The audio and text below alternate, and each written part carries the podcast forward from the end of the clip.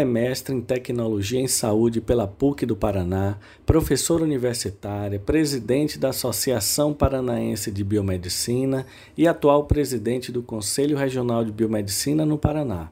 Muito ativa na divulgação da biomedicina no país, mãe de três filhos, idealizadora do grupo Mulheres Biomédicas, entre várias outras atividades.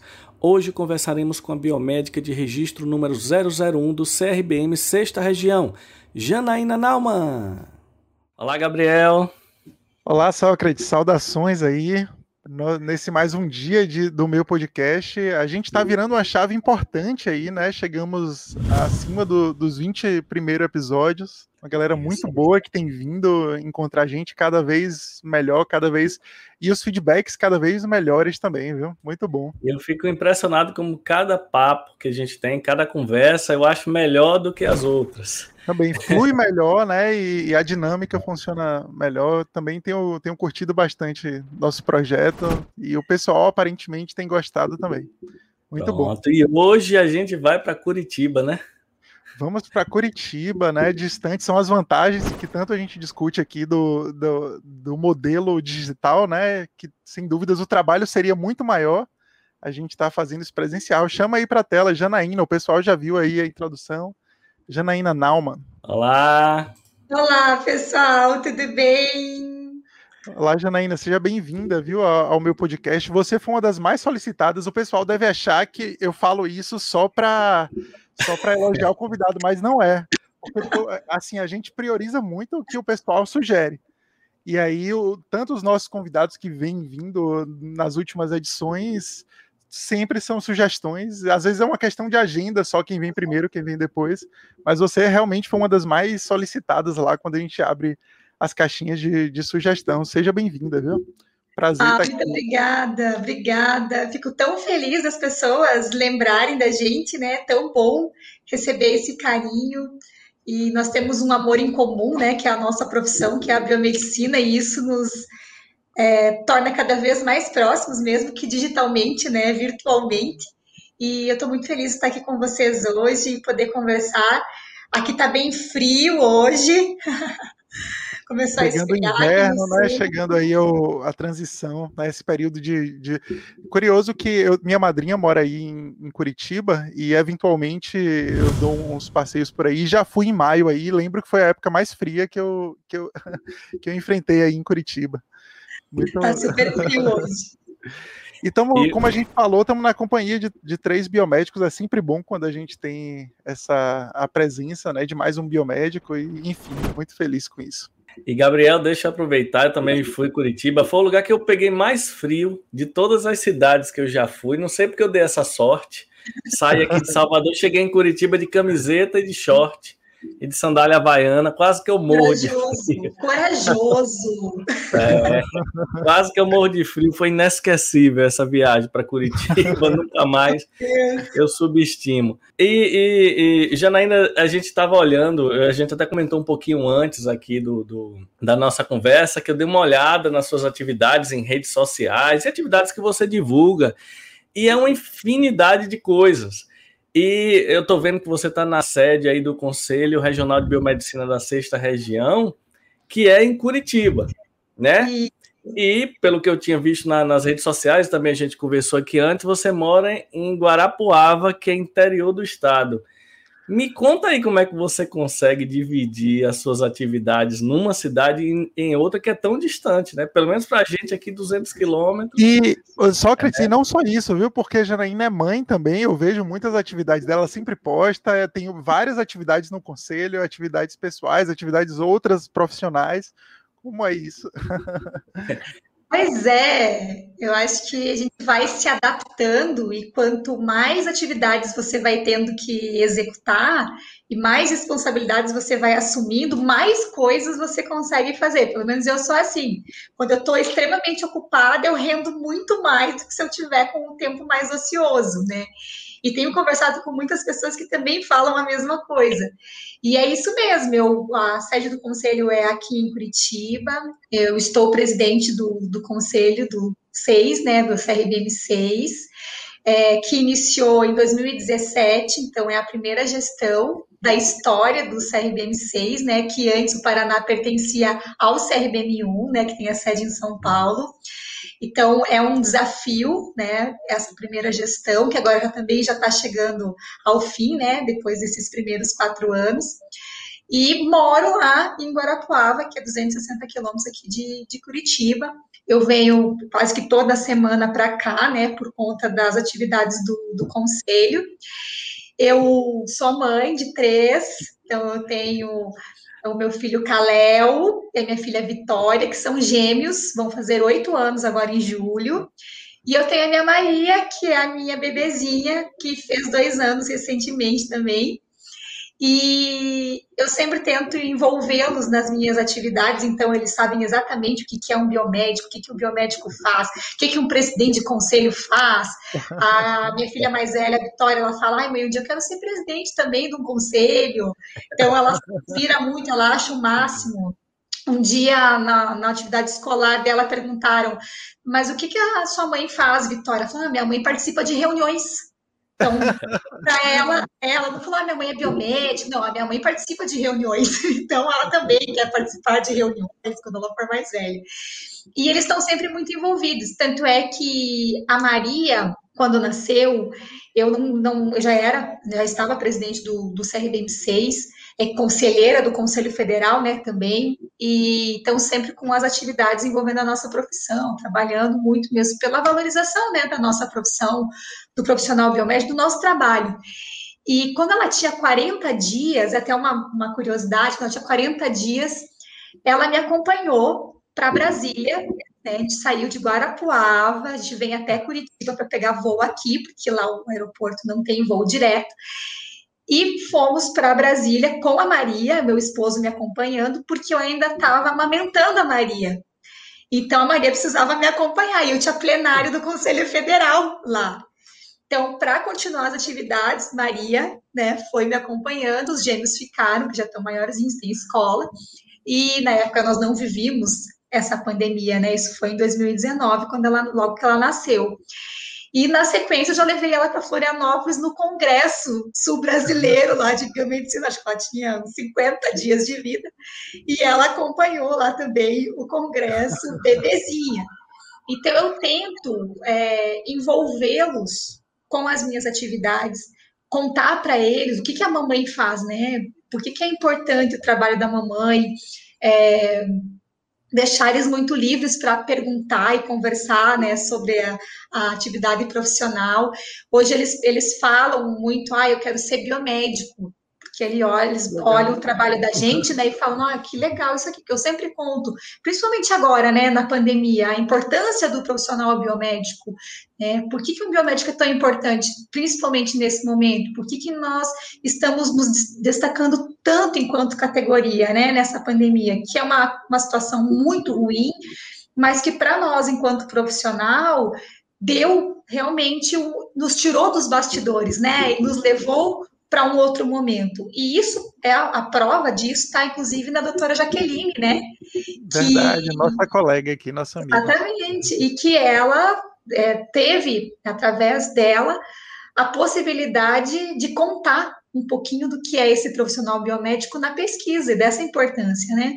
Então, eu tento é, envolver a minha família ao máximo. Meu marido é um dos meus, meus maior, meu maior incentivador, né? Ele permite com que eu possa desenvolver todas essas atividades no momento em que ele fica lá em Guarapuava, né?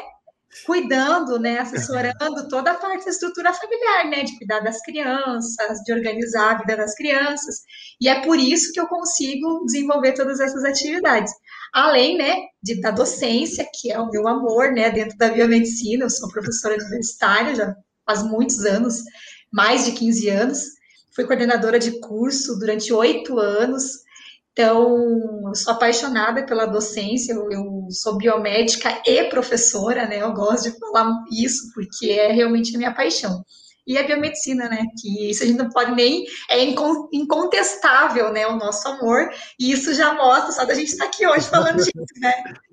Essa, essa união eu tenho visto cada vez mais ascendente no, no Brasil mesmo, né? Não, não só entre os biomédicos que estão mais participantes aí nas redes sociais, mas tenho visto aí uma, algo surgindo de uma, uma proeminência mesmo dessa união de uma maneira mais forte do que, do, do que já era.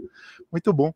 Agora, Janaína, vem cá, como que foi esse, essa, essa migração? É o único CRBM, né, que, que é sozinho de um estado, o CRBM6. Como que foi? Eu suponho que a autonomia, né, do, do CRBM1 tenha permitido eh, essa, essa migração, né, essa criação de novo CRBM, mas como é que, que funciona isso?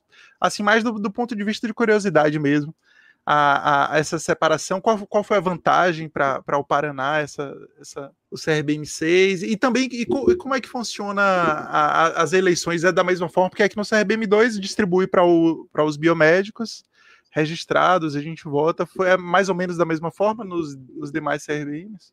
Então, a história do, do, Paraná, ela é uma história que se mescla a história da minha vida, né, do CRBM6 aqui, e com de outros conselheiros aqui também do, do conselho. É, eu já era delegada do CRBM1 em Guarapuava. Então, eu já exerci essa atividade como delegada lá em Guarapuava. E depois de, um tempo trabalhando né, pela categoria, eu fui convidada para o Conselho Federal e fomos eleitos lá no, no, Conselho Federal, iniciamos a nossa gestão, e eu já comecei um movimento mesmo é, em prol da separação do Paraná. Por quê? Porque nós tínhamos um número considerável de profissionais biomédicos aqui no estado, porque nós queríamos aproximar ainda mais esse biomédico do, do conselho, né? E entendia que isso seria uma forma da gente conseguir é, lutar, né, de uma forma mais próxima pelos profissionais biomédicos. E aí o CRBM1, através da figura do Dr. Dácio, que é o presidente lá, e eu sou muito grata, porque é a pessoa que me convidou para ser delegada, né, do conselho do CRBM1. Depois foi uma das pessoas que me convidou, junto com o Dr. Silvio Sec, que é o presidente do Conselho Federal, para junto com ele lá no Conselho Federal. E ele sempre incentivou esse projeto.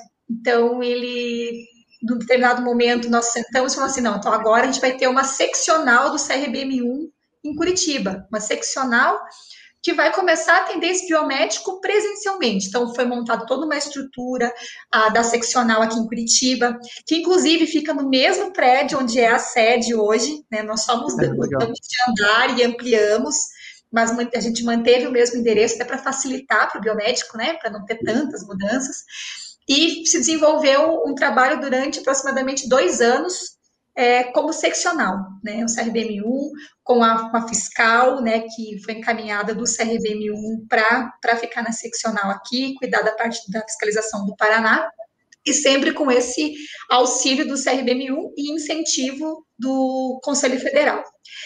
Para que acontecesse esse desmembramento e a criação do novo regional, quem faz isso não, não é o regional a qual o conselho, o, o estado pertence, é o conselho federal que realiza isso. Então, através do conselho federal que se criam novos conselhos. Claro que numa parceria com o regional, né? E como a gente tinha esse, esse apoio do doutor Dácio, né, de todo o Conselho Região 1, e também o apoio do Conselho Federal, iniciou essa movimentação, e no final de 2016 aconteceu uma plenária, e inclusive essa plenária foi na cidade de Bento Gonçalves, porque ela aconteceu lá no Rio Grande do Sul, porque ela aconteceu durante um, um congresso lá da, da associação de lá. E nessa plenária se decidiu, se votou pela criação do CRBM6.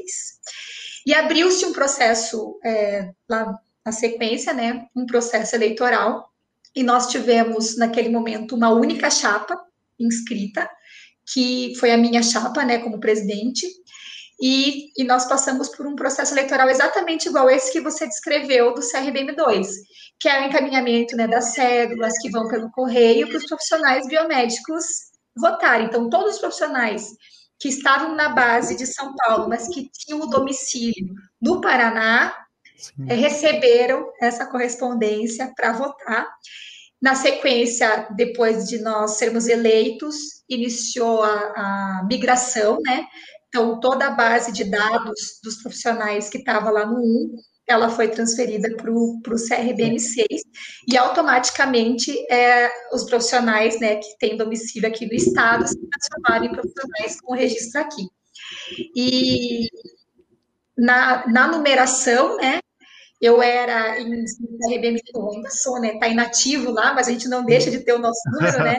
Eu era a biomédica 13.944, lá do CRBM1. E aqui no Paraná, eu sou a biomédica 001. E isso é um Poxa, que legal. a minha é a carteirinha 01. Muito bom. a minha eu acho que é 6 mil e pouco aqui. É 6 mil. A de Sócrates deve. Certamente é bem. bem é, eu bem sou do CRBM2, né? Eu sou 1998. Aí, tá então, também é 6, 6 mil. Não é tão distante. Quantos biomédicos tem registrados aí no, no CRBM6? Então, hoje no CRBM6 ativos, nós devemos ter Ativo. aproximadamente 5 mil, porque a gente trabalha sempre com um número de ativos. De ativos, né? né? Então, a gente tem. É, é, um estado que tem muitos biomédicos atuando. Nós temos muitas, é, muitos laboratórios, clínicas de estéticas também, né? Que são as pessoas jurídicas, né? Que a gente fala, também inscritos aqui no conselho. Nós também temos é, tecnólogos inscritos né, aqui no, no, nosso conselho. E é um, é um estado que tem muito, mais de 30 cursos de biomedicina de graduação. Então, também forma muitos biomédicos, né, todo, todo ano. Então, por isso que teve um, um aumento considerável do número de biomédicos do momento da criação. Naquele momento lá, o, o, a gente teve que estudar a viabilidade, né? Porque o conselho ele precisava ter condição de se manter, né? É, se, sendo criado, porque ele tem autonomia administrativa própria, né? Ele é independente, então cada regional é independente, né? Assim como o federal. E, e aí foi feito todo um estudo, a gente conseguia é, manter o conselho com aquela quantidade de biomédicos que nós tínhamos quatro anos atrás. Né? E isso foi aumentando. E fora esses biomédicos que hoje a gente chama de ativos, né, que é aqueles que estão em dia com a sua anuidade, que estão atuando, né, é, nós temos ainda uma base grande de biomédicos que são biomédicos que estão inativos ou que estão inadimplentes, que não entram nesse quantitativo. Você acha que essa, essa descentralização é uma tendência para os demais CRBMs também? Eu digo isso porque eu, eu, tenho visto uma ascensão muito grande do número de cursos de biomedicina, inclusive aqui na Bahia. Acho que esse número deve ser muito semelhante ao do, do, do Paraná, então, tanto quanto de biomédicos ativos. Então, você acha que isso é uma, uma tendência a longo prazo? Essas, porque eu, eu vejo muitas vantagens, de fato, desde que haja uma autonomia, a, a questão da de uma especificação melhor para os biomédicos daquela região, acho que pode ser bem, bem válido, bem interessante. A biomedicina, ela só é o que é hoje em termos de representatividade, porque existe uma união muito grande do Conselho Federal e dos seis regionais. Então, a gente trabalha muito juntos. E o Conselho Federal, por nós termos lá representantes de todos os estados, né, praticamente todas as regiões, é, tem uma preocupação muito grande em chegar no profissional mesmo e estar efetivamente trabalhando pela profissão, né, e fiscalizando, que é a atribuição dos conselhos regionais. E o Conselho Federal, é, na figura do Dr. Silvio, é um grande incentivador para que os estados realmente tenham cada um o seu conselho. Então, existe sim é, uma ideia dentro do Conselho Federal de que isso aconteça. É, não sabemos quanto tempo vai levar isso, porque isso realmente de, é determinado pela quantidade de profissionais inscritos, ativos, porque tem que ter uma viabilidade, né, para que o conselho se mantenha, conforme eu mencionei. Mas existem sim essas discussões dentro do Conselho Federal. É, o CRBMC, a gente fala que foi um modelo piloto, né, para que isso acontecesse. A gente ter o primeiro, né, é. não dá certo. Então, a gente hoje pode, finalizando essa gestão de quatro anos, a gente entende que deu certo, é, que nós estamos no caminho. Eu não me candidatei para a reeleição no CRVM 6, então eu cumpro meu mandato até agora, dia 25 de maio, aqui como presidente, e aí na, na sequência assume o meu atual vice-presidente, que é o Dr. Tiago Massuda. Tiago. Isso, é amigão nosso também. Também na nossa lista aqui de convidados, viu? Para em breve. Isso.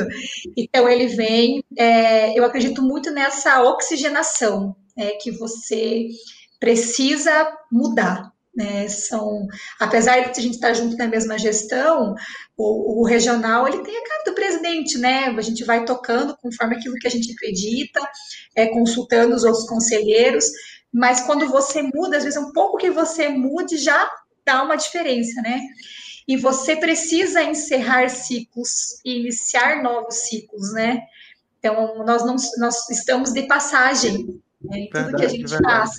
E, e eu estou muito feliz de entregar, né, daqui uns dias, o, o conselho, é, a presidência, e ir para um projeto é, que eu falo que é um projeto também que tem muito do, da valorização do profissional biomédico, que tem muito da biomedicina, que vem junto nessa luta que a gente está travando há muito tempo, que é essa questão da representatividade, né, de sermos representados em todos os ambientes, em todas as esferas, porque nós ainda temos poucos nos representando. A gente sabe que é, o biomédico, ele vai lá, ele, ele vai trabalhar, vai para a bancada, né, trabalha com ética, é um excelente profissional, e quando ele precisa é, ir para outros cargos, né, e também entrar nessa vida pública, né, política, ele acaba tendo uma certa restrição, né?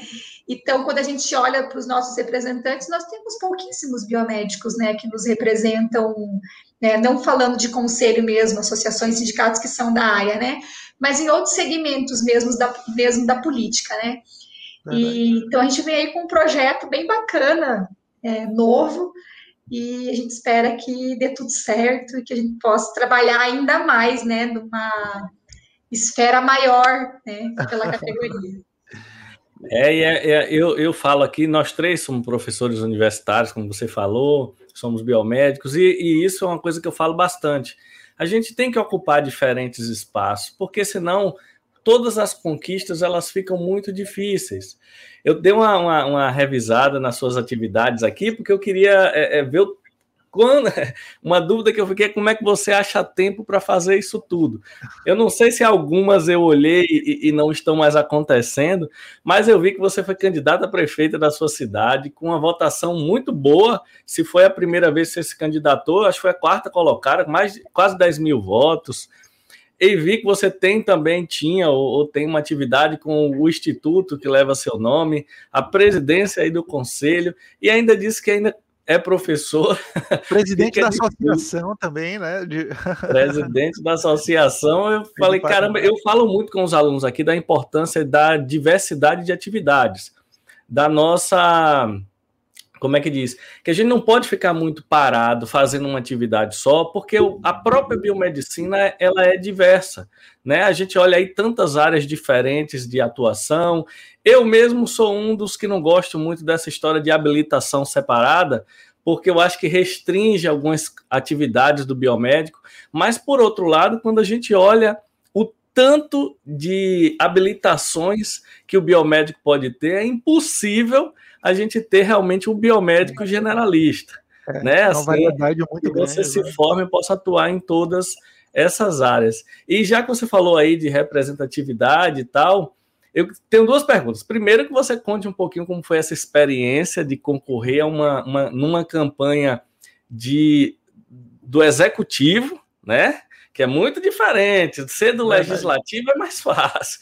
Do exec, concorrer numa campanha do executivo e também dessas questões que, eu tô, que, que você falou de docência. Você ainda dá aula assim numa, numa instituição ou tem a própria instituição? Como é funciona isso? Então, vamos por partes. Mas essa, essa questão do, da campanha eleitoral, né, de ter sido candidata a prefeita no meu município, ela partiu de um convite por conta de toda uma, uma ação que a gente desenvolve aqui no CRBM6 e outros regionais também têm, mas que foi a nossa proposta quando a gente entrou, né, iniciou a gestão aqui no Paraná, que era a criação do cargo de biomédico né? Criação do cargo de biomédico nos municípios, criação de cargo do biomédico no estado, né?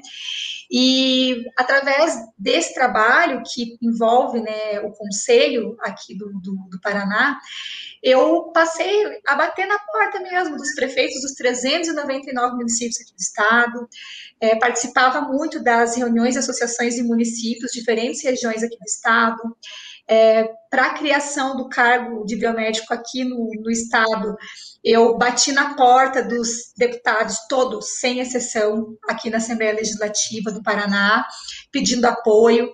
E comecei a conhecer as pessoas e as pessoas a me conhecerem. E, desse trabalho de conhecer é, os deputados, os prefeitos, surgiu o convite para iniciar na política partidária.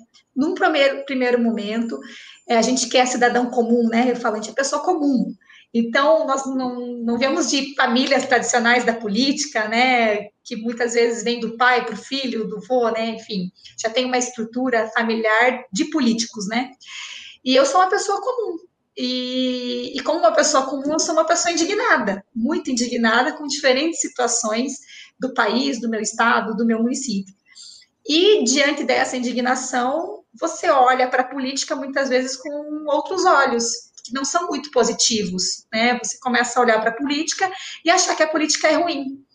Então, quando eu fui convidada, eu pensava, nossa, mas eu sou biomédica, eu tenho uma carreira como biomédica consolidada, eu hoje consigo fazer a diferença na minha vida e na das pessoas através da minha profissão. Se eu for para a política partidária, será que isso não vai se desconstruir? Porque as pessoas olham para a política da mesma forma que eu olhava. Então foi muito difícil, eu levei seis meses para dar uma resposta para o convite. e, e o que me fez acreditar e, e seguir realmente esse caminho e a, aceitar o desafio foi a fala do Valdemar Jorge, que é o presidente do meu partido hoje, né? Hoje eu sou filiada num partido político, nunca havia sido filiada na minha vida. Eu me filiei para participar do processo eleitoral. Ele é secretário de planejamento aqui do governo do estado e ele falou para mim: olha, Janaína, se pessoas é, boas, pessoas comuns, não vierem para a política e não é, tentarem, pelo menos, né, fazer alguma coisa diferente, não vai mudar. E aí, daquilo ali, refleti muito e aceitei o convite. Foi a primeira vez, conforme mencionei, eu me, me filiei seis meses antes da eleição, que era o prazo mínimo né? É o prazo ah, máximo. Então, você tem que se filiar, né? Seis meses antes, senão você não pode concorrer. Me filiei e aceitei o desafio. E naquele momento também precisei fazer uma outra escolha, porque eu precisei, é, quatro meses antes, me afastar do, da presidência do Conselho Regional, né? Uma rotina muito puxada, né? Imagina. Isso mesmo. E assim. De, de campanha. Uma rotina diferente, né? Da, daquilo que eu era habituada. Então, eu passei a olhar com outros olhos o meu município, eu enxerguei muitas coisas que eu não via antes, eu tinha ideia de como que as coisas funcionavam lá e das dificuldades que existiam, mas em muitos lugares eu não havia estado fisicamente, né? Você vê, você escuta falar, você vê na televisão. Então, quando eu me deparei com uma realidade totalmente diferente da minha, em cinco minutos de distância da minha casa, eu percebi que eu realmente tinha feito a, a escolha certa e que a minha decisão era a mais correta possível. E, e comecei a me questionar de como eu não havia feito isso antes. Né? Porque você começa a pensar, nossa, mas por que, que eu não tive né, essa vontade, essa ideia? Primeiro, porque no meu município, é, que é uma cidade de 200 anos, né? Guarapuava tem 200 anos, eu fui a primeira mulher com a candidatura registrada da história do município. Então, antes de mim, Nossa. nunca houve candidata a prefeita. Então, já começa por aí a quebra de paradigmas. É, eu, conforme eu mencionei, não sou de nenhum grupo político, né? Uma família política, eu sou uma cidadã comum mesmo, uma biomédica, professora, então, né, que nunca tinha se envolvido com a política partidária. Também foi algo inédito no município, porque sempre houve três núcleos familiares políticos que são, estão se revezando há 200 anos, né? E a gente foi para uma, uma campanha muito limpa, sempre trazendo a proposta, né, para solucionar determinado problema. Então, a gente apresentava o problema e já trazia a solução. e sempre com muita educação e sem falar mal de ninguém, apesar de a gente ter o histórico, né, dos outros concorrentes e até pudesse utilizar, né, de alguma forma, a gente preferiu não fazer isso e colocar sempre a campanha de uma forma propositiva, que é o que interessa, né? E não fazer, não é nenhuma questão de, de velha e nova política, né? Mas fazer uma política boa, uma política para as pessoas e uma política pensando no bem comum. Eu me surpreendi com a minha votação, porque no meu município eu tenho 58 biomédicos ativos no meu município. E eu fiz quase 10 mil votos. Então, eu fiquei surpresa com a minha, com a minha votação, mas fiquei muito feliz porque nós tivemos voz. E o que me deixava mais realizada é que a primeira matéria que falava da possibilidade de eu ser é, candidata, na época, trazia assim, a biomédica Janaína Nau. E assim foi até o final do pleito eleitoral, porque até o último momento sempre se dirigiram a mim como a biomédica. Então, muitos locais que eu ia fazer as visitas e fazer a campanha, as pessoas queriam saber mais da biomédica, né? Da minha profissão, queriam saber o que, que um biomédico faz, quem que é esse biomédico. E eu consegui falar muito da nossa profissão para pessoas que não conheciam né, o nosso trabalho. E isso foi algo que me deixou muito realizada. Eu voltei, a eleição foi no domingo, e eu falo que eu me sinto muito vitoriosa, porque eu fiz um número expressivo, né? Eu sou de sete candidatos, eu sou o quarto lugar. Eu fiz um terço dos votos do candidato eleito, que fez 30 mil votos. Então eu fico bem feliz.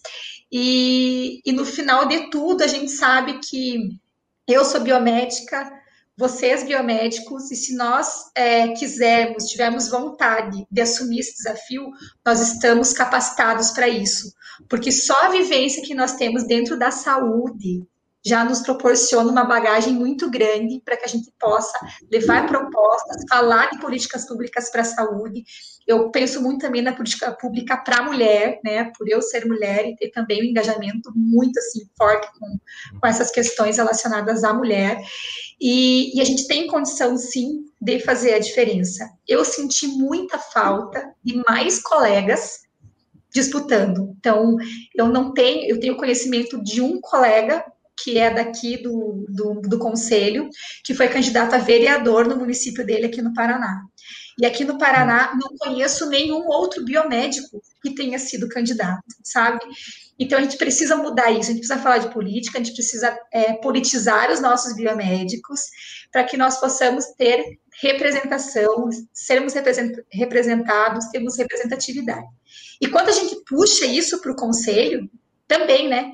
porque quando você vai montar uma chapa para concorrer no, no teu regional, vocês não têm noção da dificuldade que é você oh, conseguir 20 biomédicos que queiram participar, que queiram estar junto no projeto.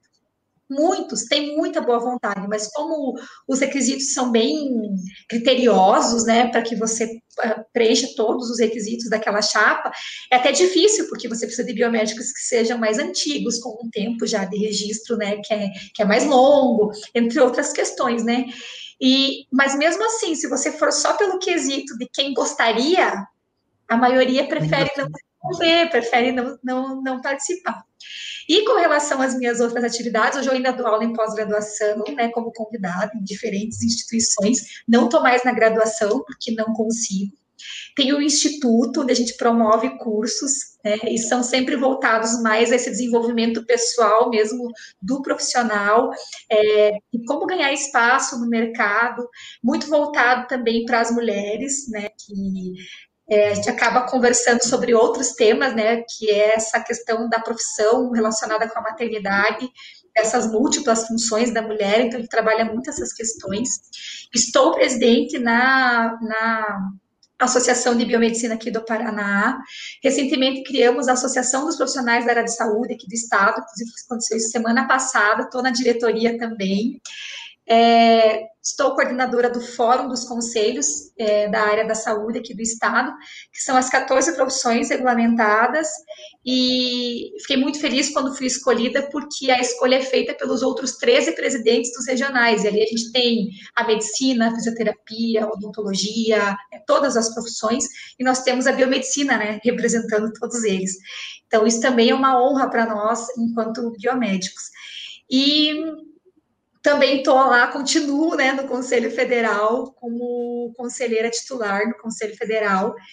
E fui muito bem recebida lá, já estou na minha segunda gestão lá, né, a gente teve uma gestão, agora a gente já está na, na, segunda, né, que eu participo, e o Conselho Federal tem uma preocupação muito grande, conforme vocês mencionaram, essa questão das habilitações, né, então isso vem do Conselho é, federal, essas habilitações, né?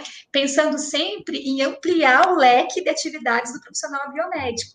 E isso vem na forma das habilitações, é, de outras formas também, como por exemplo agora essa questão que a gente tem falado muito, né, do biomédico CRT de clínica de vacina, que é algo que nesse momento de pandemia, né, ficou muito evidente, muito falado. Até já quero é, falar para vocês que vocês não convidaram ainda o doutor Jair, que é o presidente do CRM2. Ele, olha, meu amigão, grande incentivador também, e ele fala muito, aborda muito esse tema, porque a gente fala, a gente fala até que ele é o pai, né? Dessa, dessa ideia. Dessa ideia, porque ele que trouxe isso para a discussão no Conselho Federal. E dá para a gente conciliar tudo, tá? Só que chega num ponto em que você tem que passar o bastão, né? Então, quando ah, eu estou presidente da, do CRM6, eu cumpri meu papel, né? O mais importante era criar os seis, né? era colocar ele para funcionar. Eu estou lá na Associação Paranaense, estou também, mas a hora, no momento que terminar o, o mandato, pretendo passar para outra pessoa também. É, e assim também agora no fórum também, coloquei meu cargo à disposição do fórum também. E assim a gente vai, porque a ideia é começar. Alguém tem que começar, né? Alguém tem que fazer. Então vamos lá. Então eu vou fazer, a gente vai começar e aí as pessoas vão dando continuidade na história, né? E cada um vai contribuindo um pouco. E daqui a pouco vocês vão ver, tá aí biomédico dominando o mundo inteiro. Precisamos, né? Na verdade Vocês já estão, né? Porque todo direto a gente conversa com biomédicos aí que estão pelo mundo. É. É o, um... nosso, o nosso podcast é o mais internacional que existe. todo dia a gente conversa com um biomédico de um local diferente e já conversamos com vários biomédicos fora do país. Muito Inclusive bom. a doutora Jaqueline, que você falou, a gente conversou com ela recentemente, ela está em eu Londres vi. agora. Aham. E eu queria perguntar também, Gabriel, até pulando na sua frente, com relação a, a essas questões, ainda voltando um pouco mais com relação à habilitação do, do profissional biomédico. É muito difícil para uma instituição de ensino ela conseguir decidir que perfil ela vai dar para o biomédico. Como é que você vê essas questões da habilitação assim? Como é que faz, assim, na sua visão de conselheiro, inclusive do Conselho Federal, que participa de reações de, de reuniões lá e tal, de plenárias. Como é que você vê essa questão das habilitações, o fato de serem individuais? Eu, eu, eu falo aqui, a minha opinião com relação a isso é justamente que a gente deveria ter é, grupos de habilitações e não uma específica. Por exemplo, Gabriel é habilitado em imunologia. Não sei como ele fez isso, porque é muito difícil você conseguir habilitar em uma área das análises clínicas, uma área individual. Eu sou imunologista e não sou habilitada em imunologia especificamente. Mas assim, como é que vocês e você particularmente, como é que você vê essa área das habilitações? Porque eu acho que é muito fragmentada a forma de estar tá na nossa carteira profissional. São 31 diferentes. Imagine uma, uma, uma, uma faculdade decidir onde é que o aluno vai, quais as disciplinas eu vou colocar na grade para dar uma habilitação àquele aluno. Veja, é, quando a gente fala da, da grade, né, e dos cursos de biomedicina, a maioria dos nossos cursos, ele é para análises clínicas, né, que é a nossa habilitação, uma das primeiras, né, não a primeira, porque lá atrás a gente era ensino e docência, né, aí na década de 80 que a gente vem com análises clínicas. Até hoje, a maioria dos cursos é para habilitar em análises clínicas. Então, a gente tem o um nosso maior número de profissionais atuando nessa área. É por que a criação dessas é, habilitações distintas e, e, e por que, que, que o CFBM pensa dessa maneira. Quando a gente olha para a profissão e vê o mercado de trabalho, qual é a nossa preocupação? É ampliar as áreas para que o biomédico possa se encaixar no mercado de trabalho. Então, lá atrás, nós tínhamos uma grande concorrência na análises clínicas com a farmácia, não sei se vocês lembram disso. Na época que o curso de farmácia ainda não era da maneira que é hoje, né? Eles faziam um primeiro momento, depois eles iam para bioquímica e aí eles iam trabalhar no laboratório. Lá atrás, então, a nossa maior concorrência era com a farmácia de análises clínicas. Então, o mercado, ele era um mercado difícil para você entrar em análises clínicas, isso um tempo atrás. E aí a preocupação de outras áreas. Então, a gente tem acupuntura, diagnóstico por imagem e outras tantas áreas aí que são mais ou menos, né, é, decorrentes logo na sequência da análise as mais antigas, né. E o mercado ele foi se transformando e hoje, se a gente olhar para análises clínicas, tem muito mais biomédico atuando em análises clínicas do que eu tenho farmacêutico. Então, isso já é muito claro para nós. Quando a gente olha os registros do conselho mesmo, e a gente vai ver os RTs dos laboratórios, a maioria dos laboratórios, alguns, né, são de propriedade de farmacêutico, mas o RT é biomédico. E na equipe só tem biomédico. Então, foi mudando esse cenário da análise clínica, isso foi se modificando. Mas é, outros, é, outras ideias foram aparecendo. Então, a gente teve uma habilitação, que é um, não é, não posso mais nem dizer que ela é tão velha né, e tão nova, mas é a estética, né, que eu acho que é o maior exemplo que a gente pode dar, que é uma habilitação que veio e que o, o, biomédico hoje, se eu for olhar, fazer uma análise na minha comissão de ensino e docência aqui do Conselho, da quantidade de processos que eu tenho de inclusão de nova habilitação, a estética é o maior. É a campeã. Então, se eu pegar 10 processos, eu vou ter 9 da estética. É, é bastante mesmo. E é, um, e é uma área que a gente percebe que muitos hoje, acadêmicos de biomedicina, escolheram é, fazer o curso de biomedicina para fazer a habilitação estética, para atuar verdade, na estética. Verdade. E ele não vem pela análises clínicas, não vem, ele vem pela estética. Então, a gente tem um número muito grande. E as habilitações, elas foram sendo criadas dessa maneira conforme a demanda foi surgindo. Então, nós tínhamos lá um segmento da estética, né? E isso não acontece do dia para a noite. Então, vem essa ideia, muitas vezes ela é trazida por, pelo profissional, né? Que que percebe um nicho de mercado, né, a possibilidade de atuação. Então, ele traz essa ideia. O CFBM ele monta uma comissão. Essa comissão analisa, discute. Isso é um trabalho longo, é demorado, para que a gente possa entender se a nossa capacitação, se aquilo que a gente aprende na graduação durante todos os anos dá suporte para atuar naquela determinada área.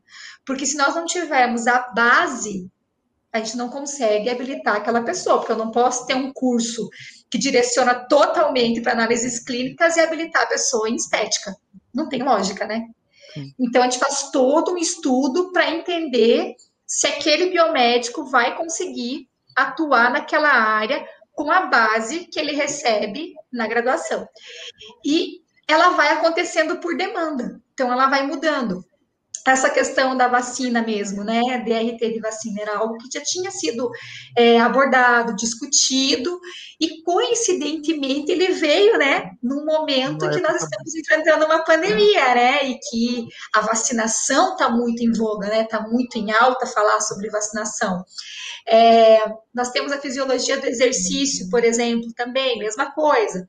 Então, a gente tem é, infinitas áreas, as PICs, né? Já ouviram falar das PICs? Que também foram muito discutidas, sabe? E como fazer essa habilitação sempre também é muito discutido, porque quando saem as nossas resoluções do federal, vocês devem ter observado que saem alguns critérios. Então, não basta eu fazer um curso de especialização em estética para eu me habilitar. Eu preciso seguir todas as regras que estão naquela resolução. As disciplinas, a carga horária, né? Tem toda uma estrutura do curso que tem que ser respeitada para que eu possa habilitar aquele profissional.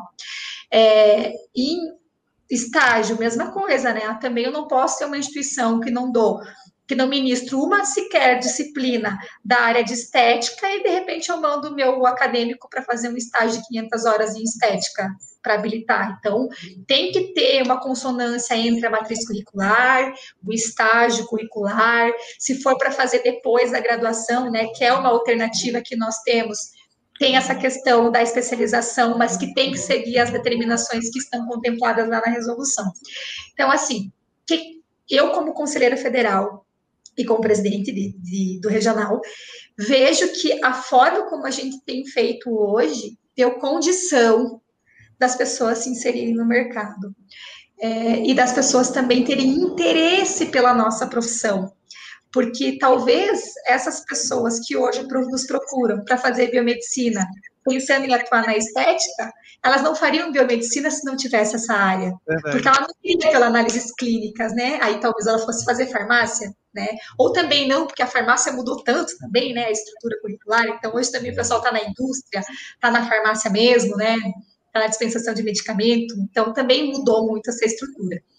E uma outra questão, que é uma habilitação que ficava meio adormecida, mas em todo lugar que eu ia falar da perspectiva do mercado, das habilitações, eu sempre trazia, era a biologia molecular. E agora. Voltou à tona com tudo, verdade. Exatamente, voltou assim as discussões. E quem, quem eu falava lá atrás, falava, faça biomol, faça biomol. E as pessoas ah, não, que biomol, nada, vou fazer acupuntura, sei lá o que, né? Vai fazer outra coisa. É, agora fala, nossa, professora, eu devia ter feito biomol mesmo. Então, assim, eu observei como as mudanças acontecem e nós temos essa possibilidade de nos adaptar enquanto biomédicos, porque nós não precisamos é, mudar de curso enquanto acadêmicos. Eu posso chegar no meio do curso e entender que eu não gosto de análises clínicas, se eu gosto de diagnóstico por imagem. Né? Ou o que aconteceu comigo? Eu cheguei no último semestre, tive uma matéria de didática, que era optativa, e falei, eu quero ser professora. Né? Eu sou uma biomédica professora. Então, é, a biomedicina nos dá essa opção de mudar de ideia. E mesmo depois de formados, atuando muitas vezes muitos anos, eu mesma estou concluindo a minha pós de estética agora. Eu não vou atuar na área de estética, mas eu tinha uma curiosidade muito grande de fazer o curso, de entender como é que era isso, entender em loco mesmo a atuação. Mas eu tive, depois de muitos anos, quase 20 anos de formada, a oportunidade de fazer uma outra pós e agora me habilitar em uma outra área, né, sem precisar fazer uma outra graduação. Né? Então, eu vejo que a biomedicina nos possibilita isso através das nossas habilitações. Verdade. É, eu tenho uma, uma, uma, reflexão, né, pensando nisso do que você estava falando, Janaína. Serve para Sócrates também, se ele quiser opinar sobre isso.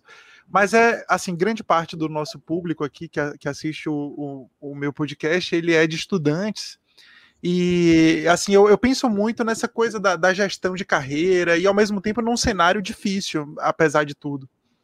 Porque eu fico pensando assim, é, para um, um, uma situação volátil, assim como a que a gente vive atualmente, um estudante que entra hoje na graduação, ele vai ser profissional daqui a quatro a cinco anos, em média. Então, é, eu percebo, eu tenho alunos do primeiro semestre na, na, instituição que eu ensino aqui em Salvador, que muitos entraram agora pensando na pesquisa e muitos entraram na, buscando a, a biomedicina estética. Mas é difícil, né? É, o, é, o convite é justamente para a gente refletir sobre isso. Como é que a gente pode prever daqui quatro, cinco anos uma situação né, onde a gente vê muitos profissionais sendo formados, aí os que querem a pesquisa, embora tenha alavancado bastante essa, o efeito Jaque, como a gente chama, misturado uhum. com, com a pesquisa propriamente dita no coronavírus, a gente vê um lado oposto em relação ao investimento, em pesquisa. Então é, é muito complexo né, a gente pensar em como gerir isso ao longo de tanto tempo. O que, é que vocês acham sobre isso? É, a, as habilitações possibilitam que daqui quatro anos, esse acadêmico que entrou agora, que você está mencionando, mude de ideia. Ou daqui três anos, né? Ou daqui dois anos. Porque é. outras ainda virão, né? Então a gente Isso. não para por aqui, né? Isso vai se moldando, vai se adequando. E então a ideia é que a gente consiga sempre é, acompanhar a realidade. Né? Isso, né? acompanhar o mercado mesmo, né? E trazer sempre um, um profissional que é um profissional a serviço da saúde, mas que tem mil facetas, né? Um profissional que que pode sim mudar de ideia, que pode mudar de atividade, que pode ter uma outra habilitação. E a gente fala que sempre me pergunto, mas professora, eu posso ter quantas habilitações eu quiser? Eu falo quantas você quiser, desde que você consiga fazer muito estágio, muitas pós-graduações, né? Porque é meio sobre-humano, né? Mas você pode, né? Não existe um impedimento de você poder ter uma. Eu sou habilitada em análises clínicas e diagnóstico por imagem, de formação, né? Agora vou me habilitar na terceira, que é estética. Mas eu tenho um colega, inclusive aqui do conselho, que ele já é habilitado em quatro. Então, assim, eu falo que é bastante, né? E deve ter outros profissionais que são habilitados em mais do que quatro. Né? Então, no decorrer aí da carreira, a pessoa pode ir se adaptando ao mercado, né? Essa, eu, eu essa questão também... da habilitação, ela é realmente é como você falou, ela dá um, uma oxigenada no profissional formado, porque ele pode ir para uma área totalmente diferente depois de formado. O que eu não gosto das habilitações é, são as velhas, as novas, tá tudo ótimo, tudo lindo. Agora não vejo lógica em um, uma pessoa é, habilitada em análises clínicas e a habilitação em banco de sangue ser diferente, sendo que é quase tudo a mesma coisa. Igual a biologia molecular. Eu fiz um curso, sou habilitado em análises clínicas, que eu tive cinco disciplinas de genética. Ache outro curso no Brasil que você não vai achar. E eu não sou habilitado em genética e não sou habilitado em biologia molecular. Isso que eu acho que é um ajuste que talvez futuramente as habilitações para essas questões mais antigas, essas mais precisa evoluir. Mas as novas é sensacional você saber que depois de formado eu posso agora fazer um curso de estética por exemplo, né? E ser uma nova área de habilitação continuando sendo biomédico. Essa das novas, gente... eu acho ótima teve um, teve um exemplo disso. Agora, as velhas, eu acho que deveria agrupar. Teve um exemplo desse de agrupamento com a, com a docência e pesquisa, não foi? A docência e pesquisa agregou algumas é, habilitações. Nós adequamos, isso, porque assim, a gente, por exemplo, microbiologia, é um exemplo, né? É, porque o que, que, aconteceu? Lá atrás, bem no comecinho, habilitava, a gente era ensino e docência, né? O biomédico. Então, ele habilitava na disciplina que ele tinha formação. Então, por exemplo, ah, eu tenho formação, na, eu sou professor de microbiologia. Aí ele habilitava em microbiologia. Aí a gente fez essa readequação e colocou todas essas dentro do ensino e docência, para você se habilitar em ensino e docência. É, então, é, teve isso. Né?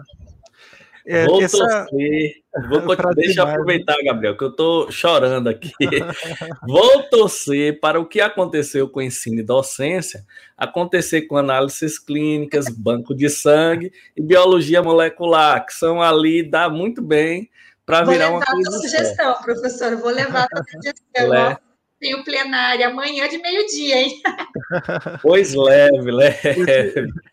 Sabe que esses desafios, né, de, das habilitações, eu acho que, de fato, para o indivíduo, né, que está ali estudando, mas também para as instituições deve ser complexo essa previsão, porque aí, no caso da instituição, né, as matrizes curriculares, elas passam por um, um estudo prévio que também que tá, tem que estar tá prevendo esse, essas, esse futuro é, do, da, dos caminhos, do porque o, o, perfil do agresso ele vai ser, ele tem que ser pensado no futuro e não necessariamente um recorte do agora, né? Porque isso exatamente coisas acontecem.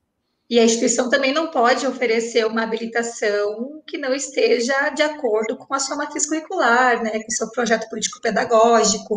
Então, tem toda uma, uma amarração, digamos assim, até por conta dos critérios de autorização e reconhecimento do curso pelo Ministério da Educação, né? Sim. É.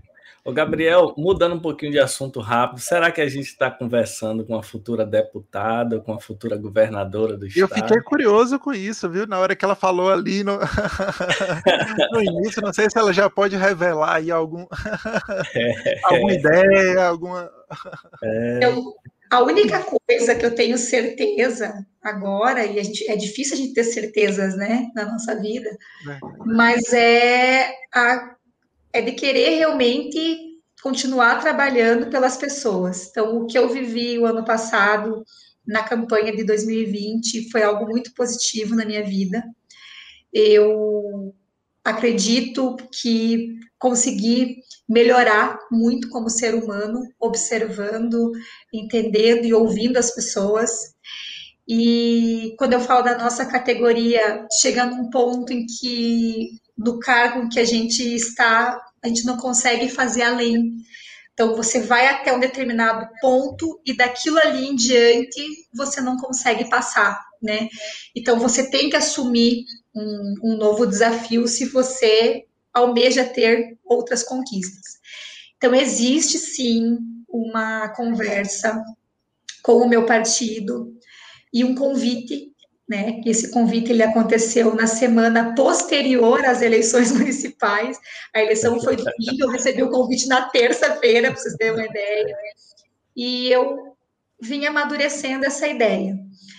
E estou me inteirando cada vez mais, porque volto a dizer, eu sou uma pessoa comum, né? Então, muitas coisas a gente não entende ainda. É, dessas questões de bastidor político mesmo, né? Que você precisa conhecer também. Então, o que, que eu fiz o ano passado? Eu iniciei uma pós-graduação que é direcionada para administração pública, porque, ao meu ver, a gente não pode é, fazer nada que a gente não entenda e tenha capacidade para fazer da melhor maneira possível. Não dá para dizer, ah, eu vou ser candidato, né, vou ter um, cargo X, Y, se eu não estou preparado para isso. Então, você tem que estar tá preparado, né? Porque é aquela coisa assim, ah, eu vou ser candidato, e aí chega lá na frente, ah, nossa, fui eleito, e agora, né? Então, isso não pode acontecer. Você tem que estar tá preparado, né? Pra, você tem que estar tá preparado. Pra, não é nem para perder, eu falo que é para não vencer e preparado para vencer, né? Verdade. Então, eu comecei a, a, toda uma preparação de, com a pós-graduação, vou concluir agora em agosto. É, tenho trabalhado muito essas questões de, de, valorização do profissional, do profissional da saúde, né, que é os nossos colegas, né, os nossos biomédicos. E existe uma grande possibilidade de ser candidata no ano que vem a deputada. Não sei dizer para vocês ainda se deputada estadual, se deputada federal, é, são coisas que a gente ainda está analisando, mas eu aceito sugestões da categoria, tá? Eu quero que as pessoas deem opinião, né? Falem o que estão achando, se acham que esse é o caminho mesmo da gente ter representatividade né, na Câmara, que é algo hoje que, se a gente olhar nós não temos, pelo menos aqui no Paraná, eu não tenho nenhum deputado biomédico, temos um deputado que é farmacêutico aqui, mas não temos, e nunca tivemos, né, na história aqui do Paraná, um deputado ou uma deputada é, biomédica ou biomédico.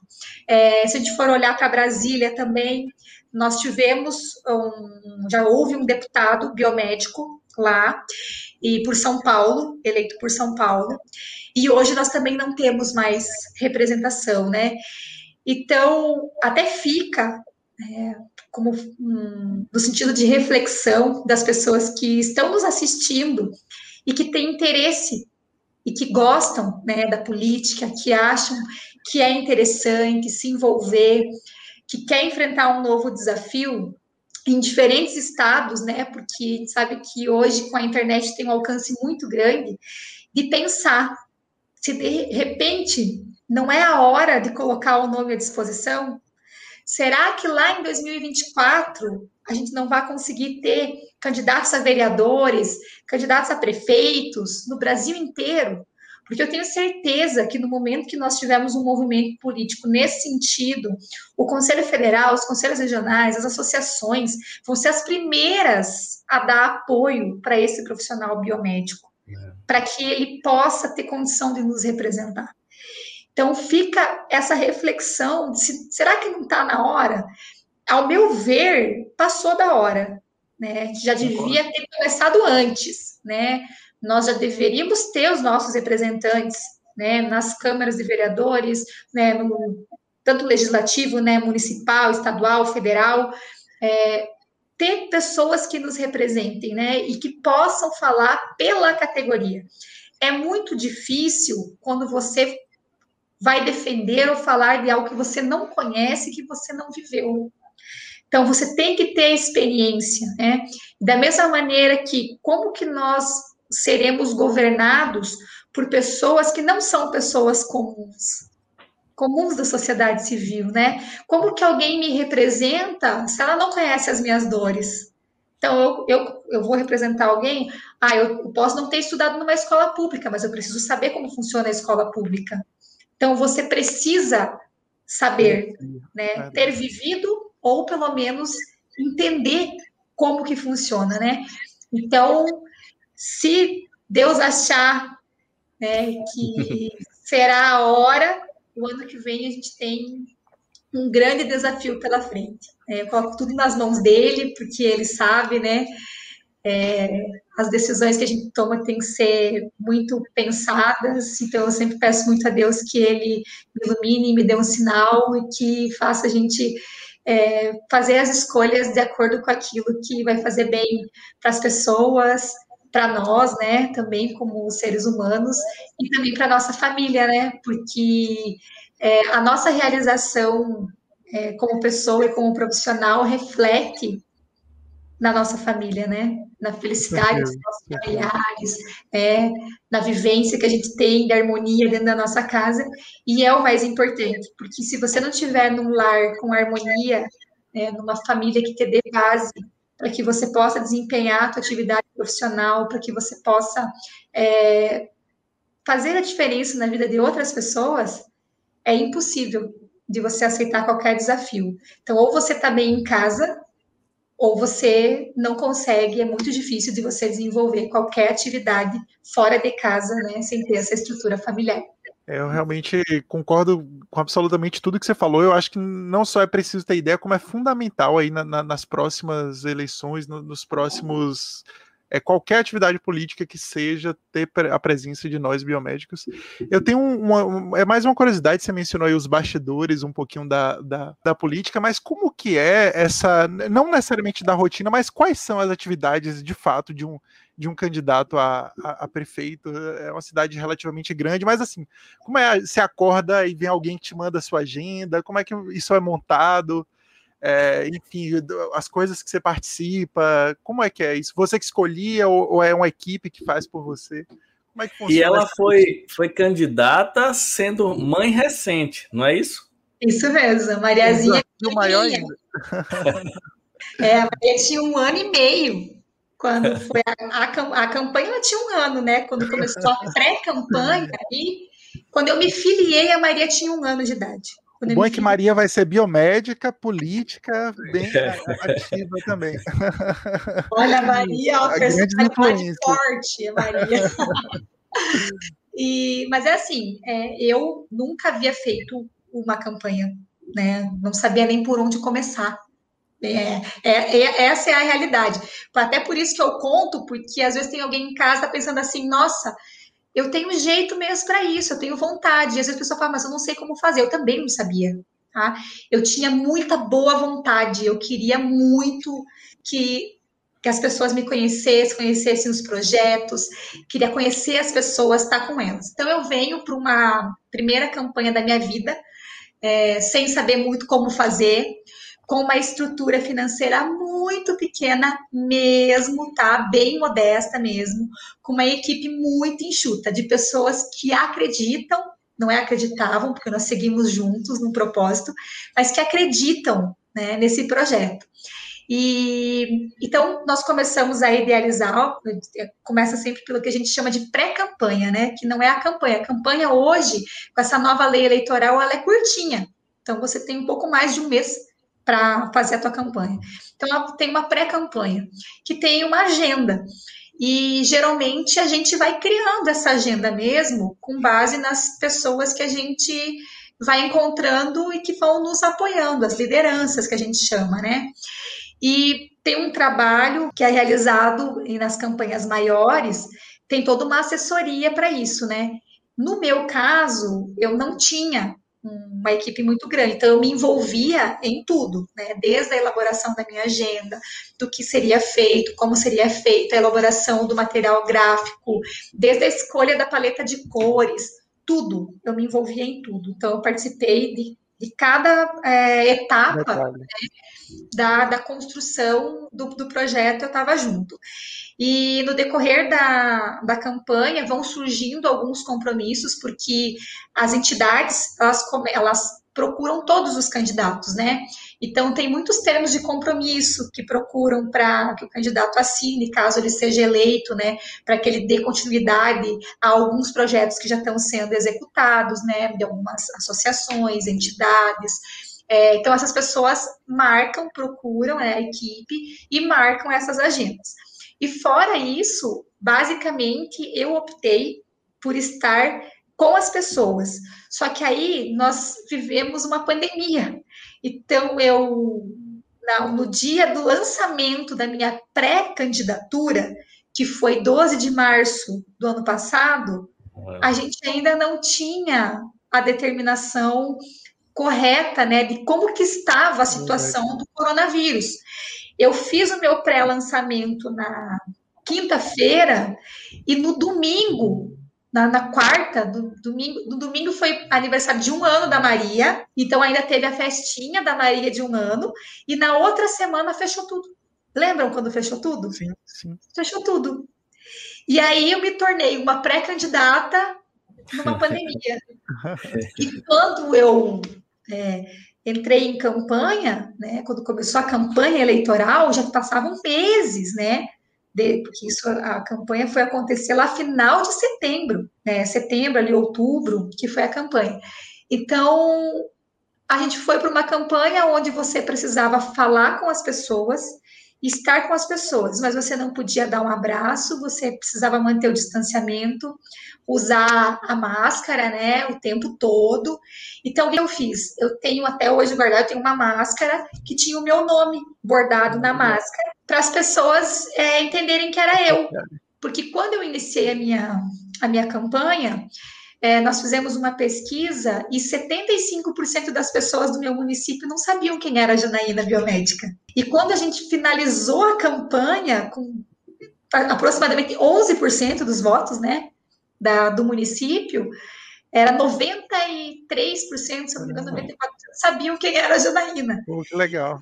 Então, a gente fez uma, uma campanha muito baseada em mídias sociais, que até é uma dica para quem tem interesse e tem pouco recurso, da mesma maneira que eu também tinha, a rede social, porque é gratuito, né?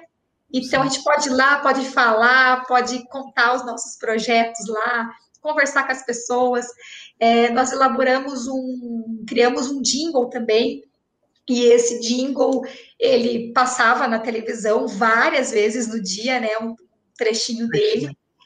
E as crianças gostaram muito do jingle. Então, as mães é, me procuravam, mandavam direct no Instagram, é, encontravam o telefone da equipe para que eu fosse até o endereço deles para conhecer os filhos, porque os filhos queriam conhecer a Janaína 10, porque 10 era o meu número. Então as criancinhas não me chamavam de Janaína, chamavam de Janaína 10. E, e aí a gente ia até a, a casa, conhecia as crianças, acaba, conhece, acaba conhecendo os pais, né? E em muitos momentos a gente percebia que a criança que estava tentando convencer o pai e a mãe. Uhum, então era assim, era fantástico. E tinha um, uma. A gente fez uma animação, né? Então o jingle tocava com uma animação e parecia muito uma história em quadrinhos, sabe? E eu acredito que também por isso que as crianças gostaram tanto, né? E isso tudo foi elaborado por uma equipe pequena, de pessoas muito comprometidas, que realmente acreditam no projeto. E eu participei de todas as fases, né? Também. E não sei como que é mas acho que pelo que a gente viveu, assim, é, observando os, outras, os outros candidatos, né, a estrutura era infinitamente maior, né, era incomparável, na verdade, né, e, e deu certo, né, a gente conseguiu tocar o coração das pessoas, as pessoas, 10 mil pessoas, né, acreditaram no nosso, no nosso projeto, acreditaram nas nossas ideias, e principalmente acreditaram na ideia da mudança, porque é, eu falei muito na renovação, né? No renovar, que é isso que é o importante, né? Te oxigenar, que é aquilo que eu mencionei. Você fica num cargo e você precisa ceder um lugar para outra pessoa, né? Você precisa encerrar ciclos e trazendo outras pessoas para dar continuidade àquilo ali, né? Porque você, se você fizer um bom trabalho, você deixa a marca né, do teu trabalho ali. E, e, a gente tem que parar é, de colocar o ego, né, em primeiro Verdade. lugar. Porque muitas vezes a gente observa que a pessoa quer estar tá ali, mas ela quer estar tá ali para aparecer mesmo, sabe? Não é nem porque ela está fazendo alguma coisa, mas ela quer estar tá ali só para ter o status de ser, né? E é muito maior do que isso, porque a gente trabalha com pessoas, trabalha com vidas. Então a gente tem que observar o lado do outro também e pensar no outro, né? E pensar no outro é se colocar em um segundo plano, né? Não tem como fazer diferente. Verdade.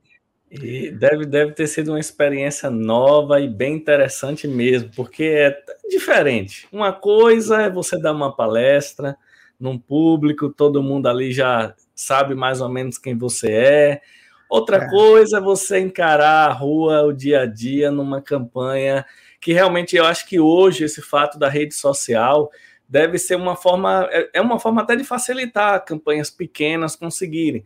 Porque hoje em dia nada tem o alcance que uma rede social tem. Né? Se for bem trabalhada, bem gerida, você consegue ter um alcance que muitas vezes, mesmo com, mesmo com a estrutura maior, outras pessoas não têm. Mas deve ter sido uma experiência muito, muito interessante. E perguntar também uma coisa sobre outra experiência que deve ter sido interessante e, e que não, não, sei nem se isso está funcionando ou se, se, se deu uma pausa nesse período aí. É, como é que, é, é, é que funciona o, o Instituto Janaína? Qual é o objetivo? E ele deu uma pausa, ele está funcionando? Como é que, que ele está atualmente? Durante a campanha, a gente deu uma pausa, porque na, na, verdade, durante a, a, campanha, a gente deu uma pausa em tudo, né, gente? Foi só campanha, não tinha mais nada ali na campanha, porque era humanamente impossível mesmo se dedicar a qualquer outro projeto. Mas o Instituto, sim, ele funciona, ele está funcionando. É, agora vai sair novamente uma lista de cursos e são cursos gratuitos, sempre pensando nessa qualificação das pessoas como profissionais. Então, é diferentes temas, assim, tem desde como conciliar a carreira com a maternidade até um curso de bioquímica, por exemplo. Então, é bem diversificado. Eu tenho diversos parceiros também que embarcam nessa junto comigo, né? E ele surgiu depois que eu criei o Mulheres Biomédicas, que aconteceu em 2019 e quando a Maria tinha 40 dias, inclusive, porque aí eu estava na maternidade com os maiores, com a Maria, e um turbilhão de coisas profissionais, né, que estavam acontecendo. E conversava muito com as outras biomédicas e acadêmicas de biomedicina que estavam vivendo o mesmo momento que eu vivia, né, que era essa questão mesmo de ter filho pequeno e ter que trabalhar, e ao mesmo tempo disputar algumas vagas é, para tentar chegar em cargos maiores, né, dentro da empresa e ter maior reconhecimento, né, a nível profissional, mas ter essa questão de conciliar a carreira com a maternidade, né, com a casa, né, porque eu sou biomédica e eu sou dona de casa, e eu sou mãe, né, a gente não deixa de ser. E, e aí a gente vinha muito nessas discussões. Aí nós criamos Mulheres Biomédicas e decidimos fazer um criamos um Instagram. Hoje esse Instagram tem, tem 15 mil e, e poucas é, seguidoras, né? Entre acadêmicas e biomédicas, e, e biomédicos, colegas nossos também que nos seguem lá, para tentar colocar as meninas numa rede, criar uma rede, mesmo que virtual, para uma conseguir auxiliar a outra nesses conflitos mesmo, de dar uma sugestão, de dar um suporte mesmo no momento em que ela estivesse precisando. E, e aí disso nós fizemos o, uma parceria com a Associação Paranaense e dentro do Congresso Paranaense do, de 2019, nós fizemos o primeiro encontro das mulheres biomédicas, um encontro nacional que reuniu em torno de 700 mulheres biomédicas, entre acadêmicas e biomédicas, é, do Brasil todo. Então, a gente tinha uma delegação enorme do Pará, para vocês terem uma ideia. Então, veio gente de todos os lugares mesmo do país. E ali a gente percebeu que precisava é, criar né, cursos de aperfeiçoamento, é, de extensão, para um público mais direcionado, que era esse público feminino, falando mais de carreira mesmo. E aí surge o Instituto para fazer, né, dar esse suporte através do Instituto, para principalmente para esse público feminino, que ainda é o maior número de profissionais na biomedicina, né? Então, as mulheres ainda são a maioria na nossa profissão. Então, ele, é, ele é, a maioria dos cursos é bem direcionado para as meninas, né? E nesse sentido, sempre de aperfeiçoar a parte de carreira mesmo, de conciliar, de dar dica. Às vezes a gente faz live é, só no sentido mesmo de dar apoio, né? Porque a gente sabe que é correria do dia, então a gente vai lá para a live. Eu tenho algumas parceiras que estão comigo desde o começo, né, nesse projeto, que é a, a Nayana Cambraia, que é de Brasília, a Stephanie Carita, que é de Goiânia, que, que é as meninas que eu estou falando aqui, convidem elas, porque elas são maravilhosas a Nayana está lá em Brasília, é empreendedora, super envolvida, assessora parlamentar de pasta de saúde, tem muita coisa bacana para falar. A Stephanie é oficial do Exército, então também pode falar muito dessa carreira é, militar, né? E agora está grávida, então vai ser mãe também. É, e aí nós temos a Regina, que é do CRBM2, que vocês devem conhecer, que é da, da parte da diagnóstico climático Sim. também sempre traz uma bagagem muito bacana, porque a gente sempre traz o exemplo, a Regina é aquela mulher que a gente olha, dando um pouco, ela está consertando o aparelho de ressonância. Né? Então, mulher forte. E, e são, as meninas estão comigo desde o começo, sabe, nesse projeto. E nós tivemos um encontro virtual agora, do, do Mulheres Biomédicas, inclusive, e foi muito bacana, com depoimento de todas, trazendo as nossas experiências.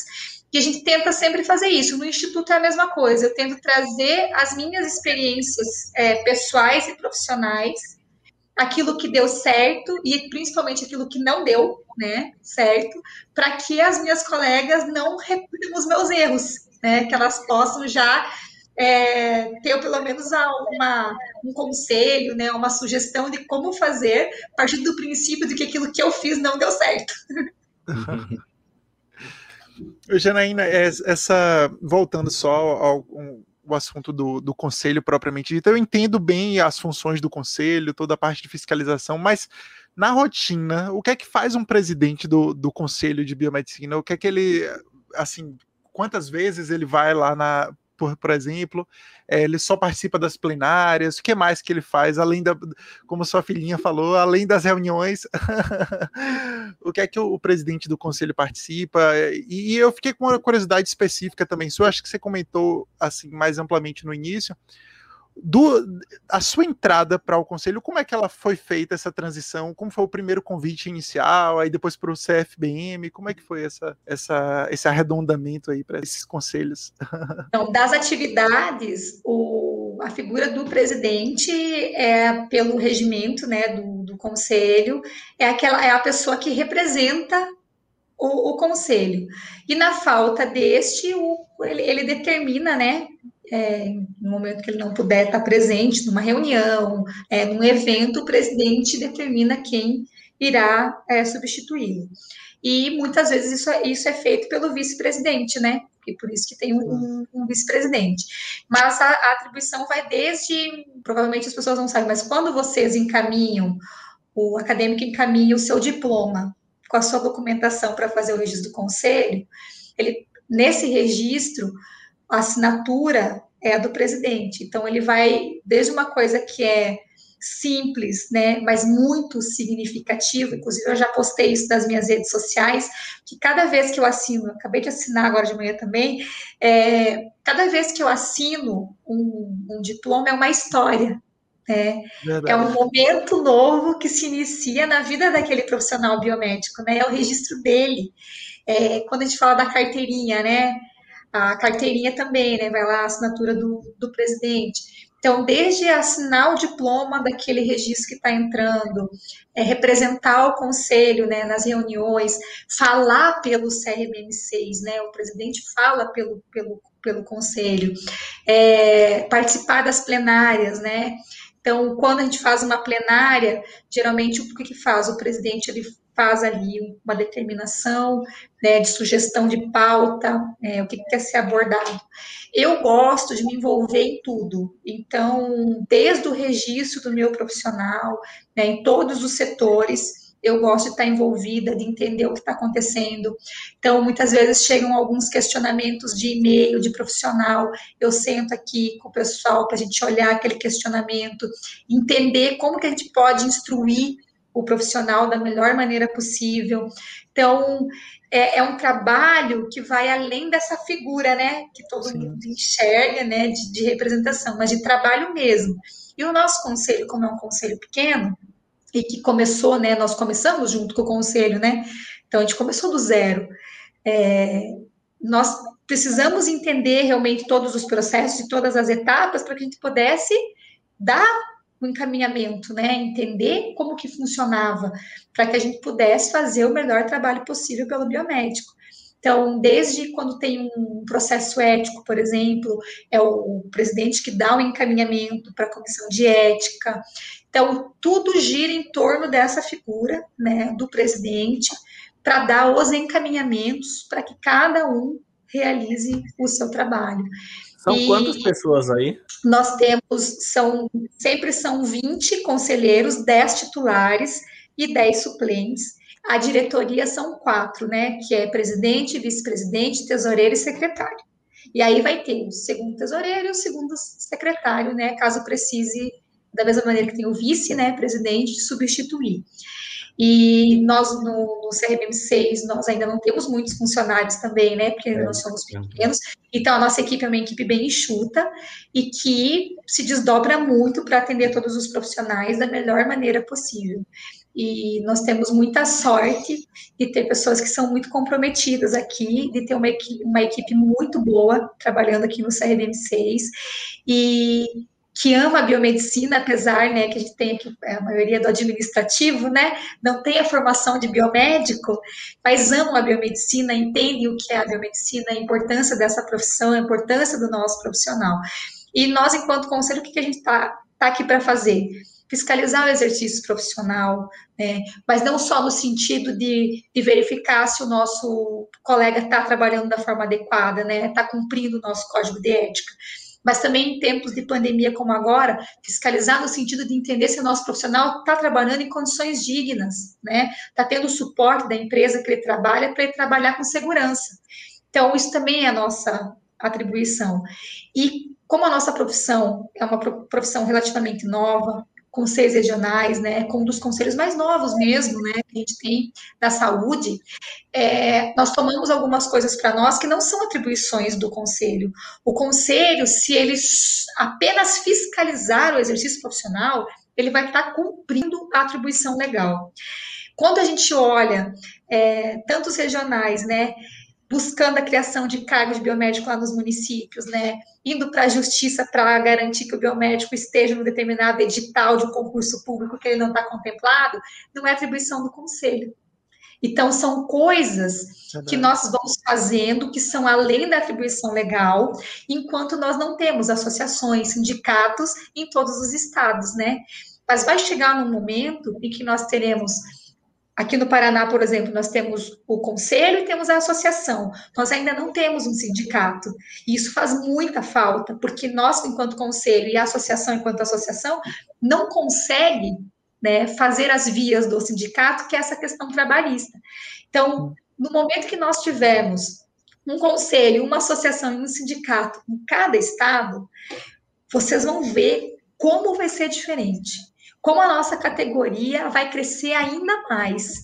E como muitas das dificuldades que nós estamos enfrentando hoje, nós não teremos mais. Então, quando a gente fala de participação política, a gente fala também do biomédico, para o biomédico vir criar o seu sindicato, cria a sua associação, né? Vem representar o, o, colega biomédico, né? Vem trabalhar pelo colega biomédico. Os frutos demoram para ser colhidos, mas você em algum momento você precisa plantar né? Senão você vai, se você não plantar, você não vai colher nunca. Então, às vezes a gente percebe que é, ficam esperando, né, alguém fazer. Eu tenho muito esse perfil, talvez, não sei se as Proativa, pessoas né, de... de fazer, Entendeu? Ah, não tem um conselho, vamos lá. É, não, tem, não tinha associação no Paraná, vamos criar a associação. Não tinha um fórum dos conselhos. Eu fiz o projeto. Vamos lá, presidente, vamos criar o fórum. A gente tem mais força se falar os 14 juntos, né, para representar a saúde.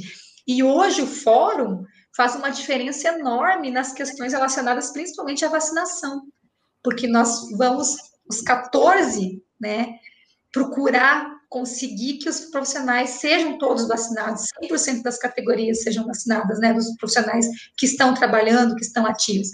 E talvez se a gente fosse individualmente, nós não teríamos toda a força. É verdade, gente... essa, essa união é sempre forte. E da Exatamente. saúde mais ainda, né, agregando. Exatamente. É, com certeza. Gabriel, toda vez ele deixa para mim. A gente já tá, nosso papo foi fluindo aqui, a gente já tem quase uma hora e meia de podcast gravado para você ver, mas foi um papo tão interessante, assim, tão legal e, e diferente, né? Eu não sabia, a gente quando começa aqui a conversar no meu podcast, a gente não sabe para onde a conversa vai. E a gente foi aqui para diferentes locais. Até agora eu não descobri como ela arruma tempo para fazer o tanto coisa que ela faz. Eu acho que aí vai ter que ser um outro episódio só para isso, viu, Gabriel? Porque realmente é muito difícil, é muita coisa, precisa ter uma organização, como você falou, você participa dos processos. Começar um conselho local deve ter sido uma pancada, porque você precisa de dinheiro para as coisas, ainda não deu dinheiro, deu tempo do dinheiro chegar, e aí precisa né, montar a estrutura, e a gente sabe que é caro, aí tem que selecionar. Vocês fizeram concurso ou seleção para os funcionários administrativos?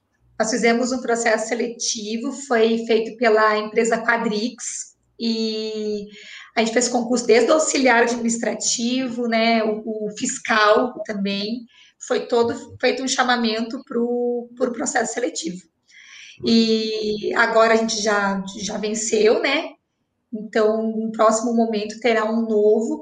Se eu não me engano, o CRBM 4 tá com o processo seletivo é, aberto. Eu acho que é o 4 também. que eu vi algum é, curso para concurso de lá. Isso, exatamente. Então, eu acho que lá está aberto agora mas os regionais todos fazem dessa maneira, né? Faz processo seletivo, muito transparente, é, para que as pessoas tenham oportunidade. Mesmo aquele biomédico, né, que tem vontade de ser o biomédico, fala assim, nossa, mas então é o biomédico que é o fiscal, né? Sim, é o nosso colega biomédico que passou no processo seletivo e que é o fiscal, né, do, dos conselhos regionais. É, e uma coisa também que é, que é importante a gente falar é da diferença, né? Que às vezes as pessoas não sabem, mas o Conselho Federal de Biomedicina ele tem a atribuição de fazer toda a parte de regulamentação da profissão. Então, é através do Conselho Federal que se determina o que, que pode, o que não pode ser feito por um biomédico, né? O que, que é uma infração, o que, que não é, enfim. E os conselhos regionais precisam realizar a fiscalização do exercício profissional com base naquilo que o Conselho Federal determinou. Então, são atribuições diferentes. E assim, só para já fazer o merchan, né, o pessoal aí, ó, a gente vai abrir os cursos novos lá do Instituto. E a gente vai botar lá... aí na tela também o, o site, o, site, o é. Instagram, essas coisas. E vai ter um, um curso que é direcionado justamente para você conseguir conciliar o seu tempo e conseguir fazer a administração do tempo. Então é bem bacana. Eu acho que eu preciso, viu, desse aí. Não, no nível que ela consegue, eu acho que todos nós temos que se matricular nesse curso aí, porque. Aí que me perguntaram, professor, esses dias. Ah, você, ah, você usa a agenda de papel ou a agenda do celular? Aí eu falei, não, eu não uso agenda. Não uso mesmo, gente, não uso agenda. Nossa. Então, eu não sei, eu não sei como que isso funciona aqui, né? Mas eu chego, por exemplo, domingo e eu já foco naquilo que eu tenho agendado, né, na minha memória, pela semana, uhum, as minhas demandas da semana. E eu gostaria muito de conseguir, até me ajudem, se vocês tiverem um aplicativo, alguma coisa que seja bem prática de se usar. É, eu uso do próprio celular. É, eu uso do celular mesmo do, e funciona super bem. Eu consigo agendar, boto, É, tem, nos lembretes, ele já joga no calendário e funciona, você bota alarme, bota tudo. Eu acho que é a melhor forma de. Você leva um Alexa dentro da bolsa. É. Você... você... fala com ela, ela já fala eu, você. É, você avisa, oh, Alexa, eu tenho isso e eu acho que é a melhor alternativa, porque é difícil você, você conseguir conciliar muitas coisas. Não tem como não esquecer, né? A gente aqui também tem hora que, que esquece a, as atividades. E, e, professor é uma profissão complicada, porque beleza, eu tenho aula hoje às sete horas da noite, eu não vou esquecer que eu tenho aula, mas às vezes eu esqueço que eu não atualizei o slide, eu tinha que corrigir a prova, não sei o que. Então é tanta atividade é, para o momento pelo qual eu sou contratado que é às verdade. vezes fica difícil, né? Para quem é docente, é uma, uma rotina gigante de atividades. E quem também tem atividades nas redes sociais também, aí é outra demanda, uma outra trabalheira. É, é você mesmo minha... quem gere suas redes sociais, pelo menos Sim. seu Instagram? Sim, se você falar comigo, falar lá é comigo que você está falando, sou eu que estou respondendo. É, eu tentei adaptar a minha rede social para que ela tenha um cunho informativo. Então eu apareço lá, quem me acompanha sabe, né? Eu tô lá, eu mostro minha família, mostro meus filhos, estou cozinhando lá e mostro que eu estou cozinhando mesmo e dou receita. E ao mesmo tempo que vocês me veem desenvolvendo as, as minhas atividades profissionais. Só que além disso, eu um tempo atrás entendi, mais de um ano atrás, que precisava ser algo mais informativo. E aí, como a gente entrou nesse período de pandemia, eu comecei a postar coisas referentes a esse momento que a gente vive, né? Então, sempre que sai alguma novidade com relação à pandemia, de medicação, de vacina, eu coloco nas, nas minhas redes, mas sempre no sentido de trazer esperança, numa publicação mais otimista. É muito difícil falar da quantidade de óbitos ou de qualquer coisa que seja nesse sentido, porque eu vejo que nós já estamos passando por um momento tão complicado que a gente precisa falar da importância de se prevenir, né, do distanciamento, do uso da máscara, da lavagem das mãos, do uso de álcool e tudo que a gente pode fazer para evitar a contaminação e a disseminação do vírus. Então, isso é recorrente, tem que fazer isso, né? Ainda mais nós, profissionais da saúde, então é inquestionável essa nossa responsabilidade. Mas não dá para você ficar trazendo a tragédia a todo momento, porque nós sabemos que agora, nesse período de pandemia, aumentou muito o número de doenças relacionadas às causas mentais mesmo. Então, a angústia, é, síndrome do pânico, depressão, é, transtornos de ansiedade, né? E nós conversamos muito isso, inclusive com a presidente do Conselho de Psicologia aqui do Paraná, né, dentro do fórum, ela traz relatos mesmo da profissão, né? E houve um, um, aumento considerável mesmo desses casos. Então, a minha rede, ela é no sentido de mostrar para as pessoas que vai, vai acabar. Em algum momento, essa pandemia, ela vai passar, é, nós vamos viver num mundo diferente, melhor, ao meu ver, porque hoje nós podemos pensar de forma totalmente diferente do que nós pensávamos antes. Então, desde as prioridades, né? Hoje você olha, eu olho para o lado e percebo o quanto a gente lá atrás não se importava com pequenas coisas, como por exemplo o fato de você poder dar um abraço, o fato de você poder beijar uma pessoa, é, apertar a mão da pessoa, então tá junto mesmo, né? O tá junto. E ainda bem que nós temos esse mundo virtual que nos, fa nos faz estar próximos virtualmente e encurta essas distâncias e faz com que a gente possa dar muitos abraços virtuais. Então, eu quero agradecer vocês pelo convite, é, dizer que é uma honra sempre falar da minha profissão. Eu tenho muito orgulho da biomedicina, tudo que eu sou como pessoa e como profissional, eu devo à profissão que eu escolhi e eu não tenho arrependimento nenhum na minha escolha. E espero que eu possa continuar o meu trabalho, continuar levando o nome da minha profissão, a importância do profissional biomédico para as pessoas e que essa rede de pessoas que nos admiram enquanto profissionais possa aumentar ainda mais. e parabéns né, por essa iniciativa de nos aproximar, né, enquanto profissionais biomédicos, profissionais colegas da saúde, através desse podcast. Eu adorei. Eu agradeço muito, Janaína, porque eu, eu, te acompanho já há muito tempo na, na, nas redes sociais, então é para mim, como eu falei no início, é uma virada de chave bem grande. A gente tá, tem conversado com, com grandes profissionais, então isso é, é um motivo de, de orgulho muito grande, de felicidade, enfim. E nossa ideia também, né? Você é a primeira presidente de, de CRBM que a gente conversa, a primeira é, a convidada que está presente no, no na, como titular também do, do, Conselho Federal. Nossa ideia é conversar com todos, então você é a primeira de, de muitos e muito orgulho. Inclusive, é, uma das, das nossas ideias de, de chamar o professor Silvio, né? O doutor Silvio, que com certeza já participei de alguns eventos com ele, mas vai ser um ótimo papo, com certeza, enfim. Com certeza.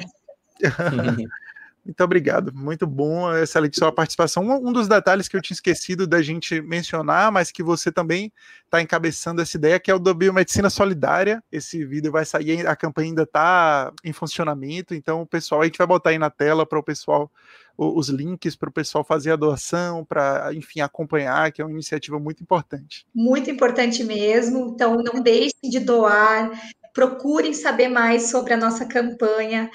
Ela vem idealizada pelo Conselho Federal, pelos regionais. Dr. Silvio, que acabou de ser mencionado, foi a pessoa que trouxe essa ideia para o plenário do Federal e foi aprovado unanimemente por todos, porque nós vivemos esse momento, né, que é um momento bem difícil. Sabemos que muitas pessoas estão passando por grandes dificuldades, né, falta de comida mesmo, daquilo que é básico, né, para um ser humano. E nós precisamos nos unir em prol de todos. E sabemos que a biomedicina tem força. É, hoje eu fiquei sabendo já de muitas doações que já estão sendo entregues em vários regionais, muitas ações. Então, está tendo uma resposta bem positiva da sociedade com relação a isso. E nós somos parceiros lá, né, na campanha. Sim. E estamos aqui para divulgar o projeto. É, é, o primeiro momento, mas a gente sabe que isso vai ter continuidade, né? Que não é algo que vai terminar agora nessa primeira edição, vai continuar. E trazer o Dr. Silvio para um bate-papo vai ser muito bacana, porque ele é história viva da biomedicina, né? Ele participou lá atrás, desde a criação da profissão, da criação do Conselho Regional em 79. Né? Então, ele pode contar toda essa história com bastante detalhe, porque ele foi uma pessoa que viveu essa história. Né? A, a história da biomedicina também se mistura à história da vida dele. Vai ser ótimo. Com certeza. Agradeço, foi um prazer. E o bom do podcast é que a gente não encerra. Daqui um tempo a gente lhe convida de novo, se você aceitar. Vai ser outra história, outra conversa, outros assuntos que ficaram de fora de hoje. E prazer em conhecê-la, né, virtualmente. Eu já lhe conhecia no Instagram, nas atividades de redes sociais, mas bater esse papo aqui foi muito prazeroso e agradeço muito você ter aceitado. E quem vai assistir o nosso podcast, a gente vai colocar na descrição desse vídeo todos os links do Instagram, dos Instagrams que você participa, até aí o site do Conselho Regional da Sexta Região que a gente está vendo, né? crbm6.gov.br. E só tenho a agradecer, foi muito legal, foi um prazer conversar Eu com você. Eu que agradeço, muito obrigada. Tchau, pessoal.